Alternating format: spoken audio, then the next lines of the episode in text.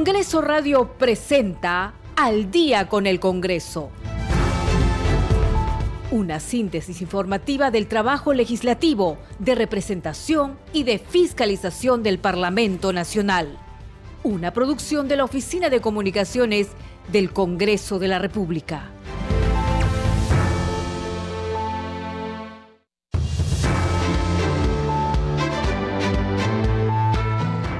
De la noche con 00 minutos. ¿Cómo están? Bienvenidos al programa Al Día con el Congreso. Les saluda Danitza Palomino y estas son las principales noticias del Parlamento Nacional. El presidente del Congreso, Alejandro Soto, resaltó el patriotismo, la caballerosidad y el compromiso político del gran almirante del Perú, don Miguel Grau Seminario, fue durante la ceremonia de conmemoración del 189 aniversario de su natalicio.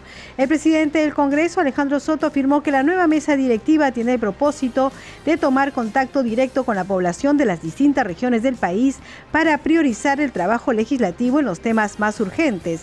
El titular del legislativo informó que ha dado las indicaciones a fin de que se procese el pedido del Ejecutivo para que se le otorgue facultades legislativas en materia de seguridad ciudadana.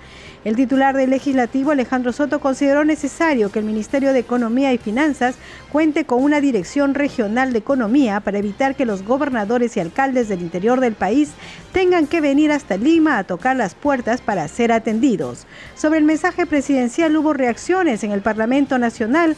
El segundo vicepresidente del Congreso, congresista Waldemar Cerrón, señaló que la presidenta Dina Boluarte no se ha referido a la reactivación económica. Entre tanto, la tercera vicepresidenta Roselia Muruz consideró que el mensaje de la presidenta fue técnico, señaló que desde el Parlamento se ejercerá la función de fiscalización y control político para constatar que se cumplan con los anuncios. Siete de la noche con dos minutos, usted está escuchando al día con el Congreso. Y bien, ¿cómo ha estado? ¿Qué tal su fin de semana? ¿Qué tal fiestas patrias? Esperemos que bien. ¿Y qué tal el lunes? Empezando nuevamente la semana. A veces resulta difícil, ¿no? Supongo que ustedes, algunos de ustedes han visto el desfile y por supuesto muchos de ustedes han escuchado el mensaje presidencial de la presidenta Dina Boluarte el día 28 de julio. Bueno, nosotros en el Congreso estuvimos muy atentos a ese discurso. Como ustedes saben, ha sido uno de los más largos del país. Normalmente las páginas duran, de, de lo que lee la presidenta, duran 26 páginas.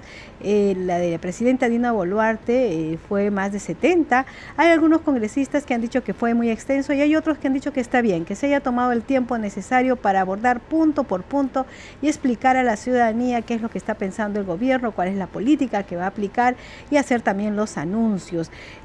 Empezó pidiendo perdón, ¿no? A nombre del Estado a, las, los familiares que eh, murieron en las manifestaciones eh, públicas, también anunció, hizo varios anuncios, entre ellos que iba a solicitar facultades legislativas en materia de seguridad ciudadana, entre otros temas. También anunció la construcción de hospitales en el interior del país, la construcción de penales también, porque dijo que los delincuentes deben estar en las cárceles y no en las calles. En fin, hubo mucho que eh, hablar, habló también de un refugio para personas eh, que sufren tuberculosis en grado avanzado. En fin, este, hubo muchos, muchos anuncios y sobre todo ha habido comentarios al respecto en el Congreso de la República que nosotros en unos instantes vamos a dar a conocer. Pero ¿qué más está pasando en el Congreso de la República? Bueno, les informamos que lo que se está viendo ahora en el Congreso es el tema de las comisiones. Como ustedes saben, llegan a acuerdo las diferentes bancadas sobre qué comisiones van a tener, qué número de comisiones va a tener las bancadas y cuáles van a presidir. Eh, bueno, ahora hay más bancadas, entonces se tiene que distribuir estas comisiones con estas bancadas y hay algunos que han estado pidiendo, por ejemplo, Renovación Popular ha dicho que desea defensa y cultura, uh, la congresista Susel Paredes de, Juntos por el Perú decía que a ella le interesaría cultura, pero que eh, depende de las negociaciones, pero que sí la bancada está deseando tener pueblos andinos y eh, eh, hambre cero. Y así todas las comisiones van, van, todas las bancadas van viendo, eh, expresando qué comisiones tienen, pero al final se van a poner de acuerdo. algunos decían si está bien que Fuerza Popular mantenga la comisión de constitución que ha tenido dos años antes, otros dicen que sí, otros dicen que no. En fin, e, esas son las conversaciones que se están dando ahora en el Congreso de la República. Como ustedes saben, es el Pleno del Congreso el que tiene que Em, aprobar la distribución de las comisiones y luego las comisiones se van instalando una a una, o sea, em, eh, las bancadas van eligiendo a las personas que van a conformar o formar parte de las comisiones y aquellas comisiones que se le asigne a las bancadas van a presentar a un congresista para que sea el presidente. Igual hay elecciones, pero ya se sabe que hay una, una idea de, la bancada de presentar a determinado congresista. ¿no? Por ejemplo, ustedes recordarán que eh, la Comisión de Trabajo, por ejemplo, estuvo en Isabel Cortés y luego Sigri Bazán, que eran de Juntos em, por el Perú y bueno, hay otras comisiones, fiscalización lo ha tenido Fuerza Popular y Héctor Ventura ha dicho que sería bueno que este año también lo tuviera. Lo que sí va a cambiar es la comisión de ética, porque la comisión de ética eh, tiene presidencia dos años, ya pasaron los dos años, así que va a haber un nuevo presidente o presidente en la comisión de ética. En fin, esto se va a ir viendo en estos días. Nosotros, por supuesto, le vamos informando aquí en Al día con el Congreso cómo quedan confirmadas las comisiones y quienes asumen las presidencias para que de inmediato ya se empiece a trabajar en el aspecto eh, legislativo, también el trabajo de fiscalización y de representación. Bien, pero vamos con lo que ha dicho el presidente de la República, el presidente del Congreso de la República, Alejandro Soto. Él ha afirmado que la nueva mesa directiva tiene el propósito de tomar contacto directo con la población de las distintas regiones del país para priorizar el trabajo legislativo en los temas más urgentes. Vamos a escucharlo. Nosotros pretendemos que como, como mesa directiva podamos tener otro manejo distinto, diferenciado. Podemos tener eh, sesiones descentralizadas. Es una opción, una posibilidad. La mesa directiva puede trasladarse para tomar contacto directamente con la población, recoger las carencias y necesidades que tienen, porque no es, no es lo mismo el norte con el centro y el sur del país. Entonces, en cada región hay necesidades distintas y diferenciadas. Entonces, nosotros vamos a recoger eso y vamos a priorizar para poder legislar en, en la materia que a ellos más falta les haga, ¿no? 7 de la noche con 7 minutos vamos con más información. También el presidente del Congreso informó que ha dado las indicaciones a fin de que se procese el pedido del Ejecutivo para que se le otorgue facultades legislativas en materia de seguridad ciudadana. Con la señora Dina Boluarte, que nos ha alcanzado proyectos de ley para eh, pidiendo delegación de facultades. Por mandato constitucional y por reglamento corresponde dar prioridad a los proyectos del Ejecutivo. Entonces, inmediatamente yo he recibido y se lo he pasado al oficial mayor para que le imprime el trámite correspondiente, porque tiene que haber celeridad también, ¿no?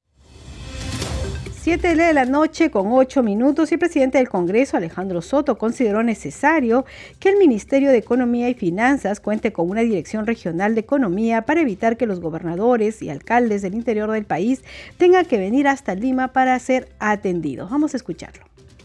Todos los ministerios tienen direcciones regionales. Por ejemplo, Ministerio de Cultura, Dirección Regional de Cultura. Eh, ministerio de Educación, Dirección General de Educación. Pero hay un ministerio que no tiene una dirección regional, que es el Ministerio de Economía y Finanzas. Y entonces nosotros apuntamos a que también haya unas direcciones regionales de economía. Implicaría que no vengan a Lima a estar tocando las puertas, mendigando las puertas de los ministerios fundamentalmente de Economía y Finanzas para saber cómo van sus presupuestos o qué es lo que van a tener para este año. 7 de la noche con 9 minutos y ahora vamos a escuchar lo que dijo el eh, segundo vicepresidente del Congreso, el congresista Valdemar Cerrón. Él ha señalado que la presidenta Dina Boluarte no se ha referido a la reactivación económica.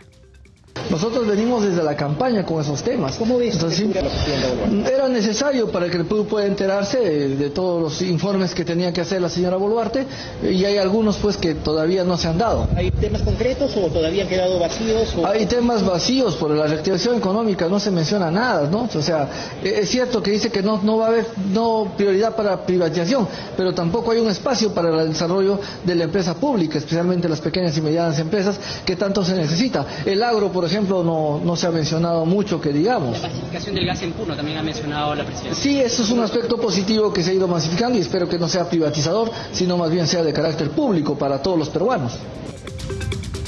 7 de la noche con 9 minutos y la tercera vicepresidenta Roselía Murús consideró que el mensaje de la presidenta fue técnico, señaló que desde el Parlamento se ejercerá la función de fiscalización y control político para constatar que se cumplan con los anuncios. Sí, creo que la presidenta pudo haber hecho el mensaje poco más corto y además más eh, flexible para la población, ¿no? Entonces, creo que ha sido bastante técnico. Esperemos que varios de sus promesas se cumplan y para eso está el control político y desde el Congreso de la República vamos a hacer nuestra nuestra labor de fiscalización para que ver si es que realmente cumple con cada una de sus promesas. ¿Qué opinión acerca de este, este perdón que ofreció a los, a los familiares de los fallecidos durante Creo que fue un mensaje correcto.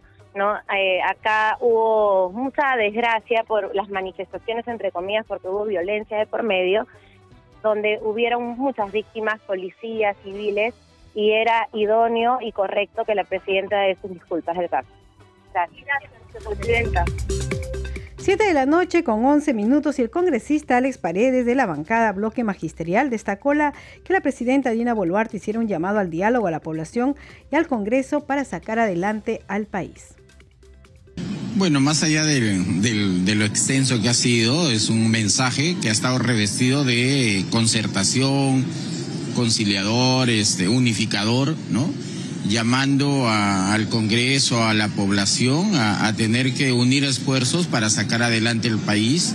En los diversos sectores hemos escuchado compromisos en salud, eh, construcción, reconstrucción de hospitales, caso de educación también, en, el sector de, por ejemplo, del servicio de agua, que es un derecho humano. En el caso de, de Juliaca, Puno, es una cuestión muy referente que ahora nos corresponde fiscalizar, ¿no? Y también no hay que ser mezquinos el, perdón que ha pedido por, por lo ocurrido, ¿no? De tal manera que yo considero que ahora la tarea está en nosotros, ¿no? Eh, de verificar que los compromisos, lo anunciado, se cumpla, ¿no? Porque ha generado expectativa en la población que ha seguido seguramente el mensaje. ¿Ha cumplido con las expectativas, con algunos puntos que venían pidiendo los congresistas de la República? ¿Se tocan en este mensaje? Yo creo que sí. Yo creo que sí, si caminamos a, entender que la confrontación, la pelea no nos lleva a ningún lado y que hay la necesidad de mirar con perspectiva, con confianza, con optimismo lo que se tenga que hacer en beneficio de los ciudadanos y ciudadanas creo que eh, nuestro país amerita ser un punto de quiebre a estas alturas. 7 de la noche con 12 minutos y el presidente del Congreso Alejandro Soto resaltó el patriotismo, la caballerosidad y el compromiso político de Miguel Grau. Fue durante la ceremonia de conmemoración del 189 aniversario del natalicio del gran almirante del Perú, don Miguel Grau Seminario. La ceremonia se realizó en la sala que lleva su nombre en Palacio Legislativo. Vamos a escucharlo. Hace 189 años, en Piura, comenzaba a escribirse una de las más valiosas biografías de un peruano que trascendió a su tiempo y se convirtió en uno de los principales referentes de nuestra historia, representando la síntesis del patriotismo y la generosidad en nuestro país. Miguel Grau Seminario y su recuerdo suelen estar vinculados en el imaginario popular al sacrificio de su vida entregada a los ideales del Perú en el combate de Angamos del 8 de octubre de 1879. Sin embargo, su patriotismo tiene una historia y una trayectoria anterior, primero relacionada a la pasión de Grau por el mar, que llevó a nuestro ilustre piurano a enrolarse en la Marina de Guerra y posterior al compromiso político de quien llegó a ser parlamentario y diputado por la provincia de Paita, cuyo escaño nos recuerda en cada pleno su ejemplo y heroicidad. Meses antes del combate de Angamos y durante la Guerra del Pacífico, se produjo el combate naval de Iquique el 21 de mayo de 1879, que significó no solo el triunfo del monitor Huáscar, al mando de Miguel Grau, sino también la coronación de la caballerosidad y su trayectoria cuando salvó a muchos náufragos chilenos, enemigos de combate, a quienes rescató con el gesto humanitario y cristiano que siempre acompañaba su valentía y patriotismo para defender el Perú. Fue luego del combate naval de Iquique que Miguel Grau escribe la célebre carta enviada a la viuda del capitán del Esmeralda, Arturo Prat.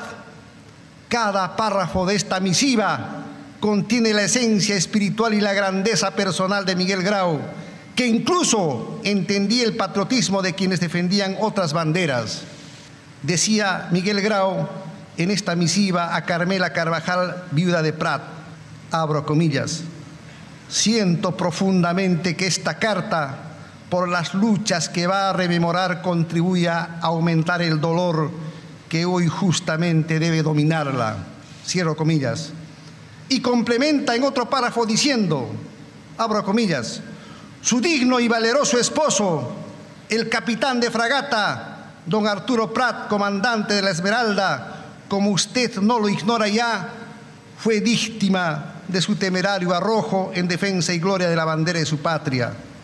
Esa carta representa uno de los legados más importantes del almirante Miguel Grau, el patriotismo que acompaña a su disposición para entregar la vida por el Perú, pero a la vez la compasión humana y el respeto a los ideales contrarios en combate de quienes también defendían a su bandera y a su país. No se puede entender a Grau sin su paso por el Congreso y su respeto a la Constitución y a la ley. No se puede entender a Grau sin su disposición a salir del Parlamento para defender a la patria en uno y más combates. No se puede entender a Grau sin el gesto de devolver las pertenencias del capitán enemigo, muerto en combate, a su viuda y a su familia que lo sufre y lo extraña. Finalmente, no se puede entender a Grau sin el sacrificio de Angamos con la valentía de enfrentarse a un enemigo superior, aún sabiendo que iba a morir. Uno revisa los simbolismos que tiene la historia y que están reservados para los grandes personajes y nos muestran a Miguel Grau que emprendió el viaje a la eternidad el mismo día en que la Marina de Guerra del Perú cumplía 58 años de su existencia, el 8 de octubre de 1879. Miguel Grau es uno de nuestros principales héroes, cuyo recuerdo nos llena de orgullo. Saludo y felicito la iniciativa de los congresistas Jorge Montoya Manriqueri por la organización de esta ceremonia en esta sala que está ataviada de su recuerdo. Como dijo alguna vez José Galvez, refiriéndose al legado de Grau, todo lo fuiste, todo en un instante, la epopeya, el ensueño, la audacia y el misterio, lo incomprensible y casi lo inalcanzable con que esperaba redimirse un pueblo. Señoras y señores, Miguel Grau Seminario perteneció en vida a la gloriosa Marina de Guerra del Perú, pero también al Congreso de la República. Y por eso nosotros rendimos este homenaje gracias a la organización de dos dignos representantes del Parlamento Nacional. Solo concluyo mi participación diciendo que viva Miguel Grau. Gracias.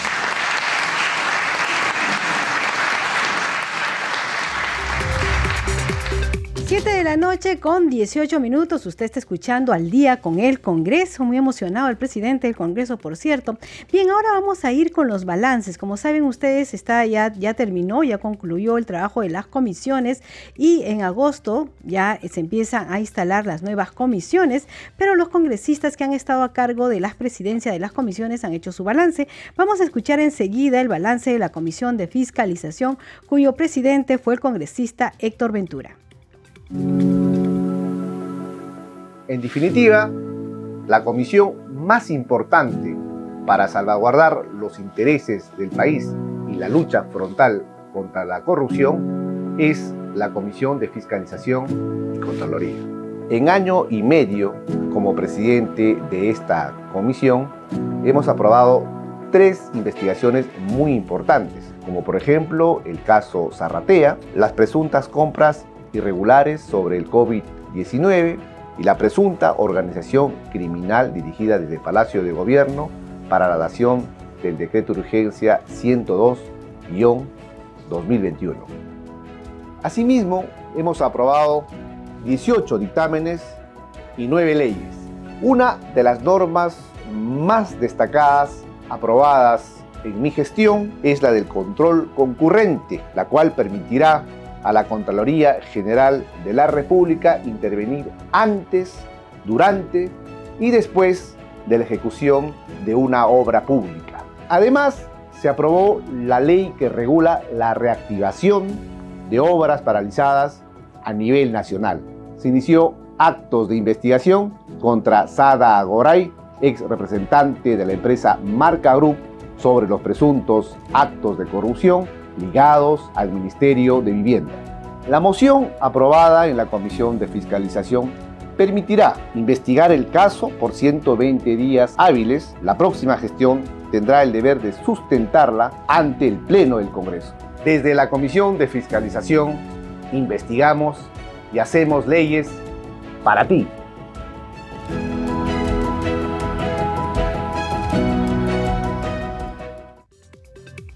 Con 21 minutos vamos con nuestra siguiente secuencia. Congreso en redes. A esta hora de la noche tenemos información con nuestro compañero Víctor Incio. Adelante, Víctor. Danixa, buenas noches. Vamos a empezar con un tweet de la cuenta oficial del Congreso de la República que utiliza el hashtag Leyes para ti. Para evitar la mortalidad materna y neonatal, el Parlamento aprobó la Ley 317-27 que promueve la creación del Observatorio Nacional para velar por la salud de la madre gestante y del recién nacido, el Congreso hace leyes para ti. En una publicación de la bancada de Renovación Popular, señala que el congresista Jorge Ceballos se reunió con la ministra de Relaciones Exteriores y el jefe de Migraciones y saludó la suscripción del convenio de cooperación interinstitucional para mejorar servicios migratorios y apoyar a connacionales en el exterior. Entre otras publicaciones, el legislador José Cueto Servi escribió en su cuenta de Twitter, hoy, en el Día de las Fuerzas Especiales de la Fuerza Aérea del Perú, honramos a estos valientes guerreros que con coraje y gloria se preparan mental y físicamente para enfrentar misiones de alto riesgo en defensa de nuestra patria. Gracias por su inquebrantable servicio. Y por último, la legisladora Jessica Córdoba Lobatón expresa sus sentidas condolencias por el fallecimiento de tres personas tras el desborde del río en la comunidad nativa de Betania, en el río Tambo, región Junín. Estas son algunas de las publicaciones en redes sociales. Adelante con usted en Estudio Danixa.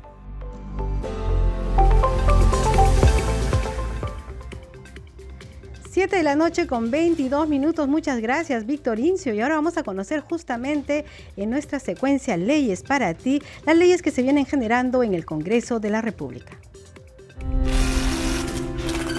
Las MIPES somos esfuerzo, dedicación y calidad. También somos responsabilidad, honradez y creación. Estimulamos el emprendimiento productivo de las MIPES mediante las compras estatales de bienes y servicios nacionales.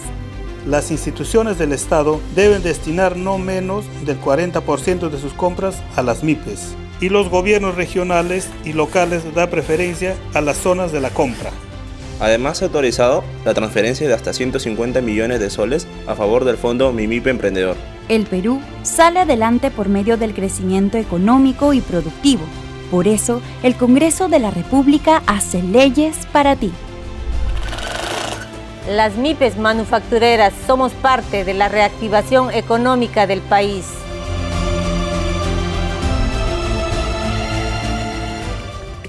Siete de la noche con 24 minutos y vamos a conocer antes de irnos a la pausa cuáles son las últimas leyes que se han publicado en las normas legales del diario El Peruano.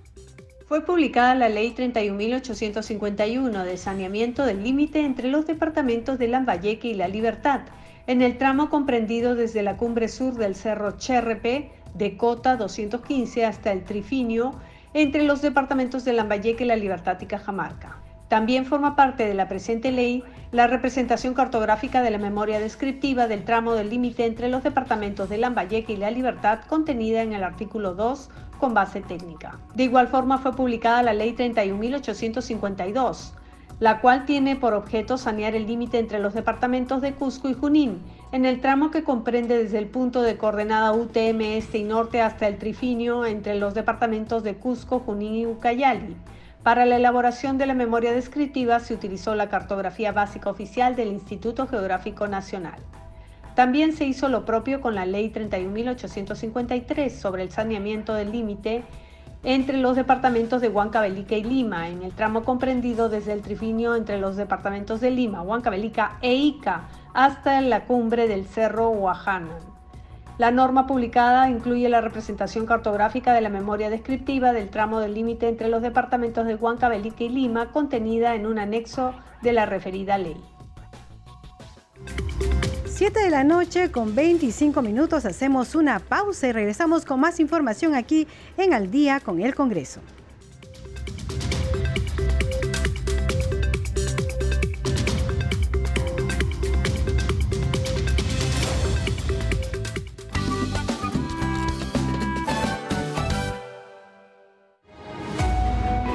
¿Queremos vivir en un país que discrimina por la vestimenta, por el color de piel o por la forma de hablar? No. Lo que queremos es vivir en un Perú sin racismo, donde nos respetemos y aceptemos tal como somos. Por eso es importante reconocer el problema y valorar nuestros orígenes. Solo así construiremos un país justo, con igualdad de oportunidades. Perú sin racismo. Respeto para todos. Ministerio de Cultura. Bicentenario del Perú 2024. Compunche Perú, Gobierno del Perú. Segundo a segundo, las noticias como son, nuestros titulares. Son las 7 de la noche con 26 minutos 7 y 26. La ministra de Cultura Leslie Urteaga confirmó que a partir de la quincena de agosto se reabrirá de forma parcial el monumento arqueológico de Cuelap ubicado en la región Amazonas. El fondo Mi Vivienda negó tener relación alguna con la inmobiliaria que está ofreciendo lotes para la construcción de viviendas de interés social en la zona de Musa, en el distrito de La Molina. El ministro de Economía Alex Contreras anunció que en los nueve primeros meses del año se adjudicarían más de 2 millones de dólares en proyectos de inversión bajo la modalidad de asociación público-privada. Y en el ámbito internacional, el presidente designado de la COP28, Sultan Al-Jaber, alertó sobre la falta de acuerdo de los países del G20 respecto al objetivo de triplicar la capacidad de las energías renovables para el 2030 durante una reunión en la India. Y en los deportes, con goles de Bernardo Cuesta y Pablo Lavandeira, el Melgar derrotó 2 a 0 al Sport Boys en partido jugado por la fecha 6 del torneo Clausura. 7 de la noche, 28 minutos, 7 y 28 hasta aquí, las noticias en Radio Nacional, la primera radio del Perú. Continuamos con Al día con el Congreso y Danitza Palomino.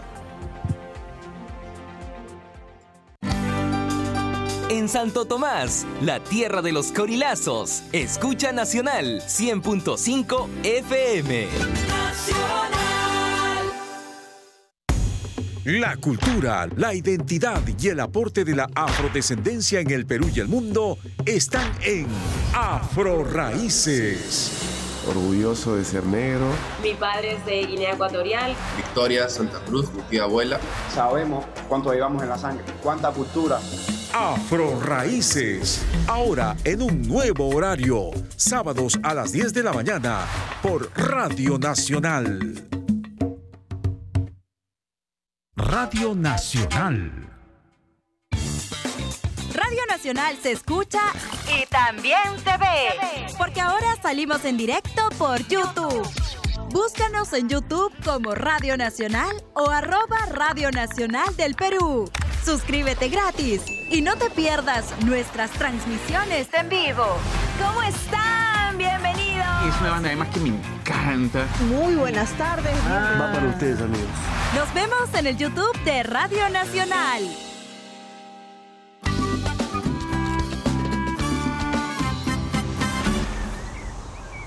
Quisimos hacer una pausa para preguntarte, ¿cómo estás? ¿Cómo te sientes? Ahora, en este momento. Tu salud mental importa. Nos importa. Si quieres aprender más sobre ella y entender mejor tu mente, nuestros especialistas en psicología están listos para escucharte y darte orientación en Mentalízate Perú, de lunes a viernes a las 9 de la noche, por Radio Nacional.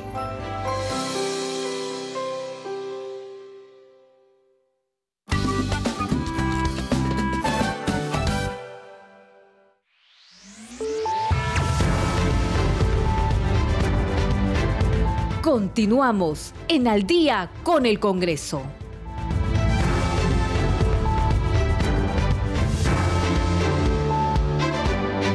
7 de la noche con 30 minutos. Bienvenidos a la segunda media hora del programa Al Día con el Congreso. Los estamos acompañando aquí en Radio Nacional. Rafael Cifuentes en los controles, Alberto Casas en la transmisión streaming por YouTube y Danitza Palomino en la conducción. Vamos con los titulares. El presidente del Congreso, Alejandro Soto, resaltó el patriotismo, la caballerosidad y el compromiso político del gran almirante del Perú, don Miguel Grau Seminario. Fue durante la ceremonia de conmemoración del 189 aniversario de su natalicio. El presidente del Congreso, Alejandro Soto, afirmó que la nueva mesa directiva tiene el propósito de tomar contacto directo con la población de las distintas regiones del país para priorizar el trabajo legislativo en los temas más urgentes. El titular del legislativo informó que ha dado las indicaciones a fin de que se procese el pedido del Ejecutivo para que se le otorgue facultades legislativas en materia de seguridad ciudadana. El titular del Legislativo también consideró necesario que el Ministerio de Economía y Finanzas cuente con una dirección regional de economía para evitar que los gobernadores y alcaldes del interior del país tengan que venir hasta Lima a ser atendidos. Sobre el mensaje presidencial hubo reacciones en el Parlamento Nacional. El segundo vicepresidente del Congreso, congresista Valdemar Cerrón, señaló que la presidenta Dina Boluarte no se ha referido a la reactivación económica. En tanto, la tercera vicepresidenta, Roselia Muruz, consideró que el mensaje de la presidenta fue técnico. Señaló que desde el Parlamento se ejercerá la función de fiscalización y control político para constatar que se cumplan con los anuncios. 7 de la noche con 32 minutos. Usted está escuchando al día con el Congreso. Y bien, como les dije al inicio del programa, esta semana se estarán tomando acuerdos para ver cómo va a ser la distribución de las comisiones, pero seguramente usted dirá cuántas comisiones hay y cuáles son estas. Bueno, tenemos información con nuestro compañero Carlos Alvarado al respecto. Adelante, Carlos. Gracias, Danisa. A partir de esta semana se iniciarán las conversaciones entre las bancadas con miras a la conformación de las comisiones ordinarias del Congreso de la República para el periodo anual de sesiones 2023-2024. Son en total 24 las comisiones encargadas del estudio y dictamen de los asuntos ordinarios de la agenda del Congreso, con prioridad en la función legislativa y de fiscalización. El presidente del Congreso, en coordinación con los grupos parlamentarios o previa consulta al Consejo Directivo del Congreso, propone el número de comisiones ordinarias teniendo en cuenta la estructura del Estado. Sin embargo, deben conformarse por lo menos las siguientes comisiones ordinarias, a saber, 1. Agraria, Ciencia, Innovación y Tecnología, Comercio Exterior y Turismo, Constitución y Reglamento, Cultura y Patrimonio Cultural, Defensa del Consumidor, Defensa Nacional, descentralización, economía, educación, energía y minas, fiscalización y contraloría, inclusión social y personas con discapacidad, inteligencia, justicia y derechos humanos, mujer y familia, presupuesto, producción, pueblos andinos, relaciones exteriores, salud y población, trabajo y seguridad social, transportes y comunicaciones y vivienda y construcción. A más tardar la próxima semana deberían estar conformados los grupos de trabajo para ser ratificados por el Pleno y empezar a su instalación y elección de sus mesas directivas respectivamente. Regreso con usted, Danisa. Muchas gracias, Carlos Alvarado. Y justamente tenemos un informe respecto a lo que ya han venido expresando los congresistas, de, integrantes, por supuesto, de las diferentes bancadas, sobre cuáles son las comisiones que les interesa presidir a estas bancadas. Vamos con el informe. La distribución de las comisiones se decidirá en los próximos días y es por eso que los congresistas empiezan a perfilar estos grupos de trabajo. Que la bancada ha tomado como prioridad para las comisiones educación como primera prioridad, este, cultura, defensa y mujer para las siguientes prioridades, indistintamente. Eso es lo que pensamos que podrían hacer. Consultado sobre la Comisión de Constitución, el almirante Jorge Montoya refirió que Fuerza Popular debería mantener este grupo de trabajo. Yo creo que debería hacerlo Fuerza Popular, o sea, Perú Libre no debería manejarla definitivamente. De manejarla tendríamos una constituyente en las puertas. O sea, eso no se puede aceptar. Pero eso es a lo que se han metido. tienen que manejarlo como deben hacerlo. A su turno, la congresista Susel Paredes expresó el interés que tiene su bancada Cambio Democrático respecto a algunas comisiones. Así es que por lo menos esperaré estar en la mesa de cultura. De verdad, la situación de mis compañeros actores, pintores, músicos, es una tragedia griega, ¿ya? Entonces, este, yo me voy a ocupar de eso. Sobre las otras comisiones, nuestra bancada lo que sí sé es que tiene especial interés en la Comisión de Pueblos Indígenas y Ecología. Es una comisión muy, muy importante. Y la otra es la Comisión de Hambre Cero. Entonces vamos a discutir recién mañana, vamos a tener una reunión de bancada, pero esas son nuestras expectativas. También, por supuesto, quisiéramos dirigir justicia. Entonces, pero todo tiene que ver relación, todo está relacionado en los mecanismos de negociación que tengamos. Como cada inicio de año legislativo, las comisiones en el Congreso serán distribuidas entre los grupos parlamentarios como parte de la correlación democrática de las fuerzas políticas dentro del Parlamento Nacional. 7 de la noche con 36 minutos y esta información ya usted la ha recibido sobre la instalación en castellano, pero nosotros también hemos preparado esta información sobre la instalación de comisiones en quechua. Usted va a ver el siguiente podcast, bueno, ver para los que nos siguen a través de YouTube porque viene subtitulado y escuchar para los que nos están siguiendo a través de la señal FM de Radio Nacional. Esto es eh, traducido e interpretado por Julio Quispe, quien es integrante de la Biblioteca del Congreso de la República. Vamos con el informe. Kamachi kama hatun wasipa waira wasinmi wakirichimun. Kamachi kama hatun wasimanta yachasun. Sutichasqa willakuyninta. Allillanchu imaynallan wayqipanaykuna. Kunanmi yachasunchis. Kamachi kama hatun wasipi imaynatan churaykukun kakullaq kamachisqakunamanta.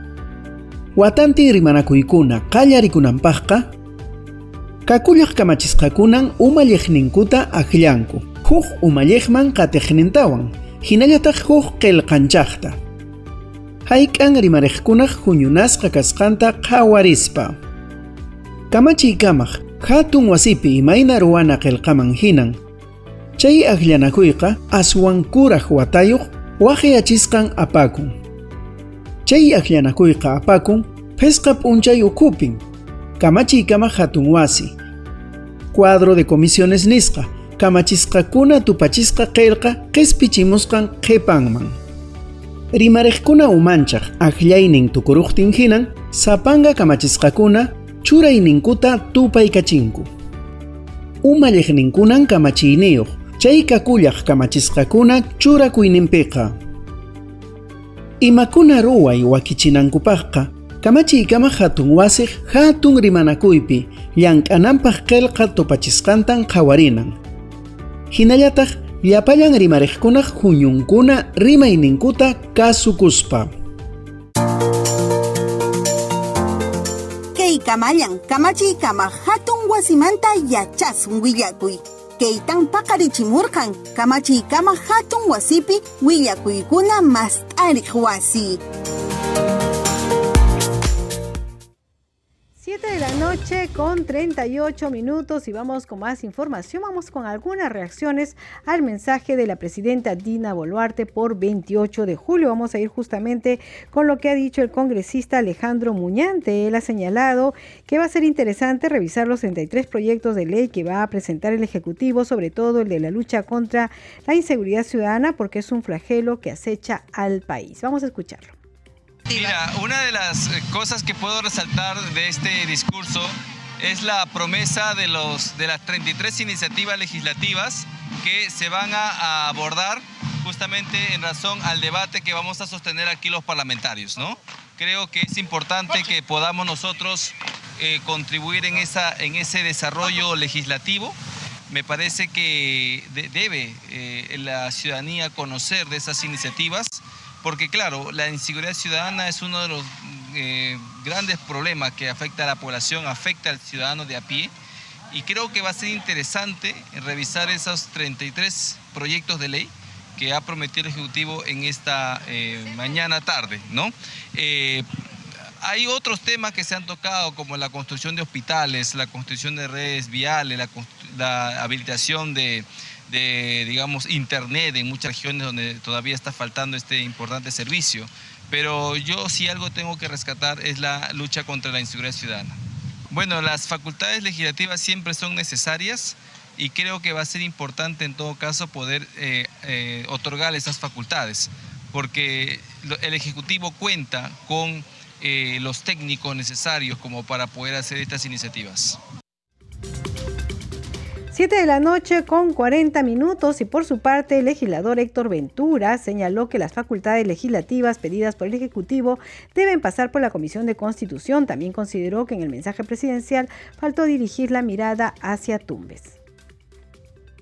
Me llama mucho la atención de que eh, siempre, y esto no, no, estoy en contra de otras regiones, sino que eh, es importante que dirijan la mirada hacia Tumbes. Tumbes es una región eh, fronteriza que necesita mucho del, sistema o del trabajo agrícola, de, los, de, la pesca artesanal, del comercio, y casi nunca ponen toman en cuenta mi región. Tumbes es una región histórica. Entonces es preciso hoy, por intermedio de ustedes, de que la presidenta y el Consejo de Ministros vuelquen la mirada a esta región que ha dado mucho al país. Exhorto a nuestra presidenta con todo el aprecio y respeto de que eh, tomen en cuenta una región eh, eh, histórica, tenemos las mejores playas, entonces hay que trabajar bastante en, el área del sector turístico, agrícola y en el tema de pesca artesanal. Estas facultades que está pidiendo la presidenta, valorados muy bien, pero debe pasar a la Comisión de Constitución y ese es el procedimiento para nosotros garantizar el trabajo del Ejecutivo y que los ganadores seamos todos los peruanos. 7 de la noche con 42 minutos y vamos con más información, más reacciones sobre el mensaje presidencial respecto a las facultades legislativas que ha pedido el Congreso en materia de seguridad ciudadana. La congresista Susel Paredes mencionó que se necesita una policía más técnica que no obedezca necesariamente al Ejecutivo. Y respecto de la norma sobre la policía, en mi opinión, es antitécnica, inconstitucional y además tener una policía propia paralela es muy peligroso e indicaría la necesidad de un aparato policial paralelo que aunque dependa de la policía va a tener una formación aparte, va a tener un sistema de contratación aparte. La policía son más de 140 mil efectivos que perfectamente pueden atender nuestras necesidades si es que se les deja cumplir con sus tareas. Pero como a todos los sacan de todos lados, para la represión de las marchas donde legítimamente la ciudadanía está expresando su opinión, entonces no los dejan trabajar. Más bien lo que necesitamos es una conducción de la policía más técnica y más basada en los hechos, no en las necesidades de la presidenta. 7 de la noche con 43 minutos, en tanto el congresista Edgar Málaga, no agrupado, calificó de positivo el mensaje de la presidenta Dina Boluarte, dijo que es momento para que los poderes ejecutivo y legislativo trabajen juntos. Primera impresión es positiva. Yo entiendo que el discurso ha sido muy largo para muchas personas, pero también hay que tomar en cuenta que luego el desgobierno del presidente Castillo y luego de los conflictos sociales y políticos que hemos atravesado, es un momento importante para el país, es un momento de cambio en el cual deberíamos ya ver si es posible, yo creo que sí es posible, retomar las políticas sectoriales. Y por eso es importante que la presidenta describa qué se va a hacer en cada sector. Y yo creo que ha sido un mensaje bastante completo. Hay algunos vacíos para mi gusto, por ejemplo, a mí me gusta muchísimo enfocarme en el tema de ciencia, cultura, eh, cambio climático, la crisis climática que nos afecta, que no solamente tiene que ver con el fenómeno del niño, pero en líneas generales me parece que ha sido un discurso bastante completo. Creo que toca que los poderes se unan ahora en hacer realidad eh, este mensaje. Ha habido anuncios de reforma política, por ejemplo, de proyectos legislativos desde el Ejecutivo que creo que van a ayudar muchísimo en muchos sectores. Así que el mensaje es positivo y yo creo que tenemos todos que ya unirnos en la consecución de estos objetivos de la noche con 44 minutos vamos a conocer la agenda de actividades para mañana, porque usted ya sabe que todavía no se han instalado las comisiones, están justamente poniéndose de acuerdo, pero mañana también hay actividades. Por ejemplo, a las 10 de la mañana eh, se va a realizar la mesa de trabajo proyecto de conexiones en el suministro de gas natural en el distrito de Villa Chayal. Esto lo organiza el congresista Guido Bellido, va a ser a las 10 de la mañana en el edificio Víctor Raúl Allá de la Torre, en la sala Marta Gildebrand Pérez Treviño. También hay otra actividad a las 3 de la tarde, es el reconocimiento a ex guardias republicanos, héroes sobrevivientes a la lucha antisubversiva en el Cerro Pucutá, en Huancayo. Esto lo organiza el congresista Diego Bazán eh, Calderón y va a ser en la sala Francisco Bolognesi de Palacio Legislativo. Y finalmente hay un evento eh, de martes democrático. Bueno, usted esta actividad se realiza todos los martes y es organizada por la Oficina de Participación Ciudadana. Esta vez va a ser a las 6 de la tarde en el hemiciclo Raúl Porras Barnechea de Palacio Legislativo. 7 de la noche con 45 minutos y vamos a hacer en este tema de balances el balance de la Comisión Especial Multipartitaria de Ordenamiento Legislativo, eh, esta vez eh, en la voz de la congresista Adriana Tudela, quien es su presidenta. El desorden normativo, la mala calidad regulatoria y la excesiva burocracia son problemas que enfrentan los ciudadanos en su día a día. Por eso, desde la Comisión Especial Multipartidaria encargada del ordenamiento legislativo, más conocida como CEMOL, trabajamos para solucionar estos problemas. El primer objetivo es la depuración de nuestro ordenamiento legislativo. En el Perú existen más de 30.000 leyes vigentes y más de 600.000 normas vigentes. Esto quiere decir que en el Perú al día se emiten en promedio por lo menos 60 nuevas normas. Por eso desde la CEMOL hemos presentado un proyecto de ley para derogar más de 1.200 normas que ya han sido derogadas o han entrado en desuso. Es decir, hay normas que ya han cumplido su plazo y su finalidad sin embargo, siguen formando parte de nuestro ordenamiento, el cual se vuelve cada vez más extenso y más complicado. El segundo objetivo es mejorar la calidad de los proyectos que se presentan desde el Congreso. La sobreregulación es uno de los principales obstáculos para la formalidad, porque aumentan los costos de ser formal y reduce la competitividad. Pero este problema no es generado únicamente por la cantidad de normas que tenemos, sino por la calidad de las mismas. Es por eso que desde la CEMOL promovemos mejores criterios para el análisis de impacto regulatorio de las normas, así como criterios más claros para realizar el análisis costo-beneficio de los proyectos de ley. Debemos dejar atrás las frases genéricas como el presente proyecto de ley no irroga gastos al erario público, porque es falsa la idea de que si un proyecto de ley no le genera costos al Estado, entonces no genera costos en lo absoluto. Desde la CEMOL queremos tener menos y mejores leyes que le hagan más fácil la vida al ciudadano. El tercer objetivo es simplificar nuestro ordenamiento legal. Tenemos un sistema legislativo que no solo es muy extenso, sino que es muy complejo e incluso contradictorio. Y es por eso que los ciudadanos muchas veces se ven en la necesidad de contratar expertos solo para poder saber cuál es la ley vigente y qué les exige la ley. Esto no puede seguir ocurriendo. Tenemos el deber desde la administración pública de limpiar la casa por dentro. Tenemos que simplificar nuestro ordenamiento legal para que éste sea más fácil de comprender y por lo tanto de cumplir por parte de los ciudadanos. Mientras más complejo sea nuestro sistema legislativo, más corrupción habrá y eso es lo que queremos combatir. Desde la CEMOL mejoramos las leyes para ti.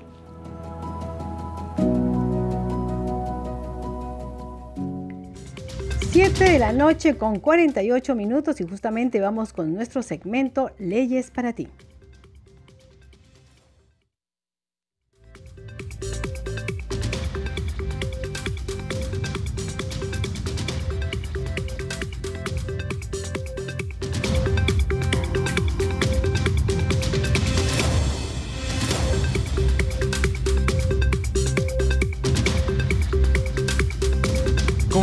De prohibir la fabricación, importación, comercialización, almacenamiento y uso de plaguicidas químicos de uso agrícola que contengan agroquímicos clasificados en la tabla de clasificación de peligrosidad, el congresista Edgar Raimundo presentó un proyecto para prohibir su uso y evitar que provoquen riesgos graves para la salud. La presente iniciativa originará un beneficio directo en la salud y vida de la población, debido a que está comprobado tanto a nivel nacional como internacional el daño que originan para la salud los agrotóxicos en los plaguicidas químicos de uso agrícola.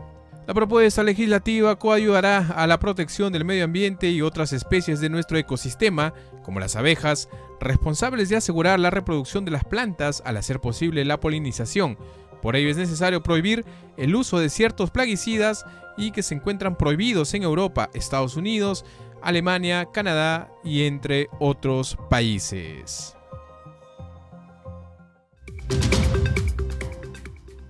7 de la noche con 50 minutos y hay que decir que eh, usted estuvo viendo el desfile. Bueno, en el Congreso de la República los legisladores participaron de este desfile. Bueno, participaron, estuvieron ahí como invitados de honor.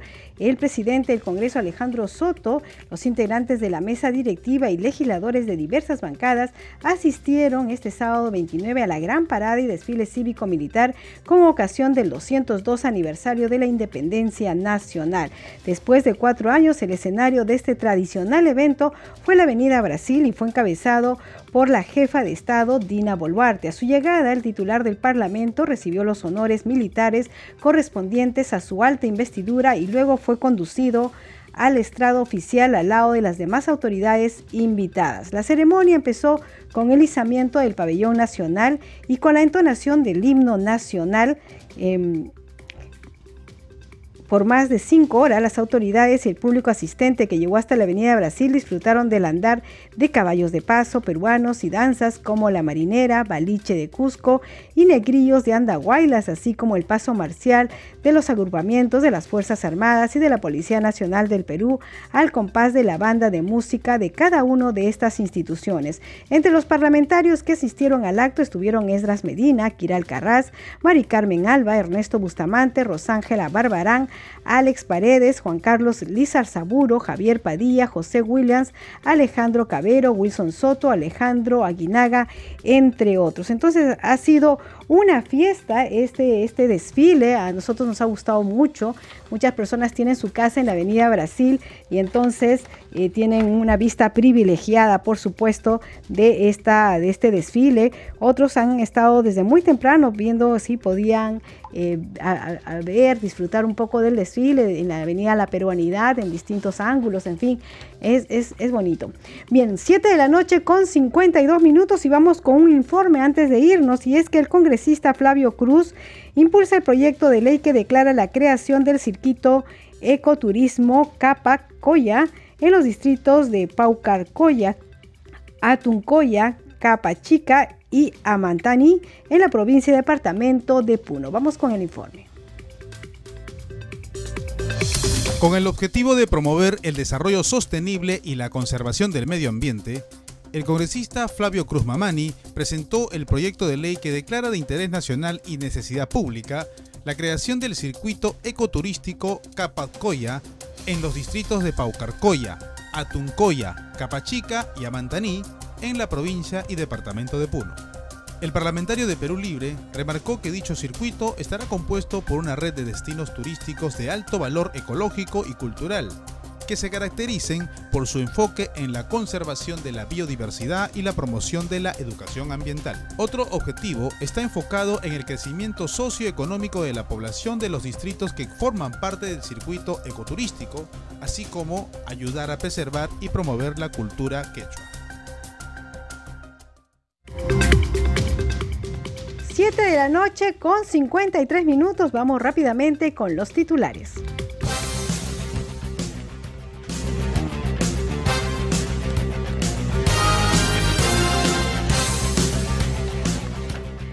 El presidente del Congreso, Alejandro Soto, resaltó el patriotismo, la caballerosidad y el compromiso político del gran almirante del Perú, don Miguel Grau Seminario, fue durante la ceremonia de conmemoración del 189 aniversario de su natalicio.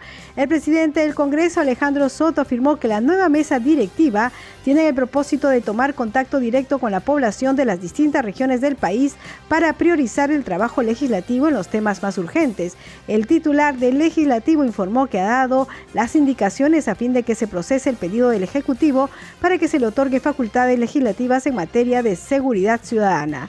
El titular del legislativo también consideró necesario que el Ministerio de Economía y Finanzas cuente con una dirección regional de economía para evitar que los gobernadores y alcaldes del interior del país tengan que venir a Lima para ser atendidos. 7 de la noche con 54 minutos. Hasta aquí el programa Al día con el Congreso. Como siempre, le agradecemos a nombre de todo el equipo de Congreso Radio y aquí en Nacional los hemos acompañado en los controles Rafael Cifuentes, en la transmisión streaming por YouTube Alberto Casas, en la unidad móvil Javier Fajardo y en la conducción Danitza Palomino. Los esperamos mañana a las 7 de la noche con toda la información del Parlamento Nacional. Que tenga buenas noches.